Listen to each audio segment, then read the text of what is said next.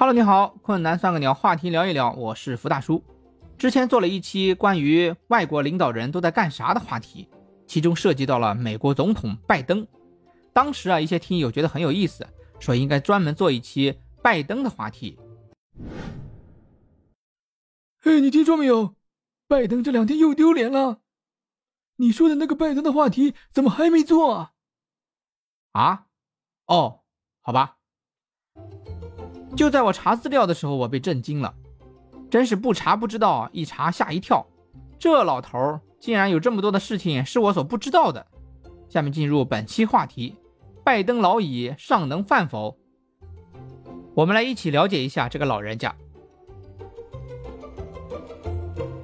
拜登老先生以其七十八岁的高龄当选美国总统，创下了美国在任总统年龄最大的纪录。很多人都惊叹其老当益壮，也有很多人在幸灾乐祸，担心其身体问题，心想年龄大了会不会丢脸？我们都明知道他年龄大会丢脸，但是没想到他竟然会这么丢脸。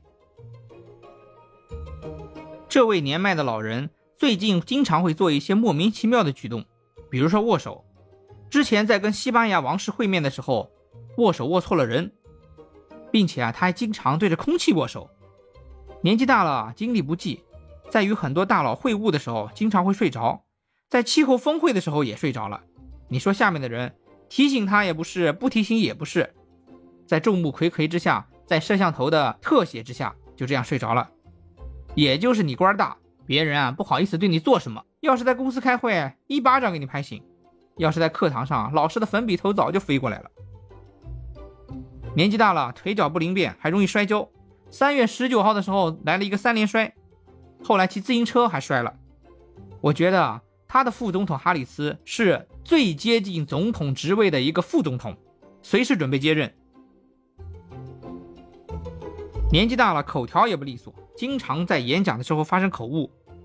之前他谈到疫苗，他说：“老板希望员工打疫苗，这样人们离开理发店之后就可以到酒吧去帮助他人了。”这句话讲的就莫名其妙，好像听的说不想当歌星的厨子不是一个好司机一样。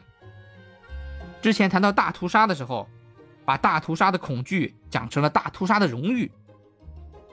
在演讲的时候，把瑞典讲成了瑞士，自己还原话，自己说：“哎呀，我太想北约东扩了。”人家说你原话就原话吧，怎么把大实话都给说出来了？还有一句也让人莫名其妙。普京决定入侵俄罗斯，他最高的记录啊是一天三次口误。年纪大了，肠胃也不好。之前听说最夸张的是，他跟英国首相约翰逊会面的时候，现场拉稀了，现场的安保人员进行了紧急清场，不知道事后有没有进行了灭口。还有啊，在某次气候大会的时候，他和英国王储的夫人卡米拉聊天的时候，放了一个。响声巨大的屁，后来卡米拉回去发朋友圈说，那一个声音让人难以忽略。小报们还由此调侃他：“总统先生，我们开的是节能减排的会，结果啊，你还大排温室气体。”别看这位老爷子现在屡屡丢脸，他之前的人生却是非常精彩。他曾经七次当选为参议员，当过两届副总统，最后升级成总统。他二十九岁的时候当选参议员，被称为是美国历史上最年轻的参议员之一。后来升级为总统时，是年龄最大的在职总统。在八七年的时候，他就宣布竞选总统，这可是在三十五年之前。后来二十年之后，他零八年再次参加竞选，当时败给了奥巴马、希拉里这一帮人。后来当了奥巴马的副总统，一当就是八年。二零二零年。以七十八岁高龄当选为美国总统。拜登说：“我的人生很悲惨，你们应该可怜我。”确实是的，他的妻子、女儿曾经在车祸中丧生，他的儿子因为脑瘫死亡。他曾经就职参议员的时候是在他儿子的病床前。八八年的时候做过两次脑瘤手术，零八年竞争失败。现在当选为总统了，身体又出现了各种各样的身体状况。我在想，拜登竞选总统的时候，是不是也把这一个悲惨的经历拿出来博取同情？就像现在一些选秀节目打悲情牌，往往能收获很好的效果。其实这位老爷子的一生也是一个励志的人生。拜登先生一生追逐政治制高点，从政五十年，冲击总统三十二年，以七十八岁高龄当选美国总统，一并区统领美国一国。这听着怎么像追悼会上的词儿？啊，不说了，不说了。说到这里，可能有人要提出疑问了：美国没人了吗？非要在老头里面选个总统？其实还真的是，美国真的没人了。美国当今年轻一代政客里面，无人扛起总统大旗。当年奥巴马当选为总统的时候，只有四十七周岁。现在呢，二零二四年确认参加。竞选总统的人选里面，拜登届时八十二岁，特朗普七十八岁，希拉里七十六岁。美国现在在矮子里面选将军，老年人里面选总统。对于一个老年人总统，美国的总统团队其实压力特别大，无人可以选，选个老头儿老头老啊，需要照顾。其实前段时间，拜登的小纸条泄了密，是怎么回事呢？拜登手里有个小纸条，他拿反了，被记者拍了下来。通过小纸条呢，可以看出来，这个里面对拜登的指示达到了一个很详细的程度。上面写的，首先入座，打招呼，念两分钟稿子，然后再对谁谁谁提问一下，然后再说再见。从这个稿子里面可以看到，美国的团队对这个老年人的总统其实做了很多很多的照顾。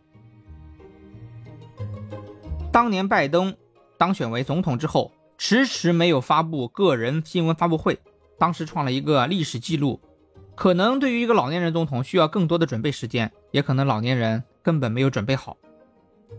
作为拜登的团队，还要处理各种突发情况，比如说前段时间拉稀了，要进行清场，事后要进行公关，可能还要进行灭口，并且呢，在拜登总统。出现口误的时候要进行紧急处理。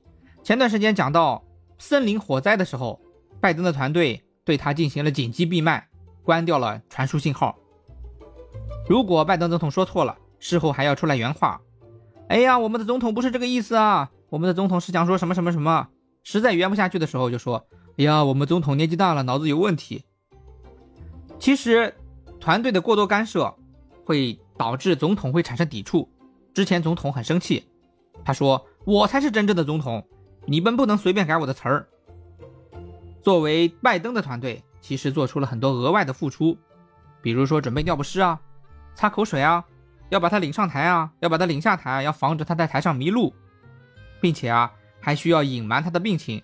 团队要跟别人讲：“我们的总统很健康，我们的总统没有拉稀，我们的总统一周锻炼七次，跟小伙子一样健康。”其实这个团队。是一个很优秀的团队，他具有丰富的护理保姆经验，并且对很多紧急事件进行了正确的公关，应对及时。我太难了。以上就是我们本期的话题，我把它分成了三个部分，分别是可笑、可叹和可悲。可笑，他各种出糗；可叹，他老年人的精彩大半生，老年人的艰难人生。可悲的是，美国总统无人可选，美国总统太老而不得不用。可悲的是，美国总统团队疲于奔命。可是啊，我在笑话他的同时，也感叹这个老年人不容易。正所谓重赏之下必有勇夫，对于拜登来说，是美国无人还有老夫。其实为了理想也好，为了利益也好，这个老年人真的挺拼的。试想啊，如果能像古代皇帝一样一手遮天。那拜登老爷子肯定会说：“扶我起来，我还想再当一届总统。”其实啊，我最近特别担心这个老头的身体。他最近啊，是除了我亲朋好友之外最担心的一个老人。担心他啊，别摔死了，别被枪打了，别突然这身体就不好了。最起码也得等到我专辑发完。昨天啊，他又让我吓了一跳，突然就公布新冠阳性了。我的文案还没写完呢，他又出了这么一档子事儿。所以啊，当时学播客的时候，老师跟我们说，追热点有风险。我这文案还没写完呢，人没了；专辑还没发布的，棺材板合上了。所以啊，再次祝福一下他老人家，祝福他一定要扛住、顶住、撑住，最起码要撑到我专辑发布啊！拜登大爷，困难算个鸟，你还不算老。困难算个鸟，祝你身体好。好吧，困难算个鸟，话题聊一聊。本期话题到此结束，下期话题我们来聊一聊斯里兰卡的局势，敬请期待。再见。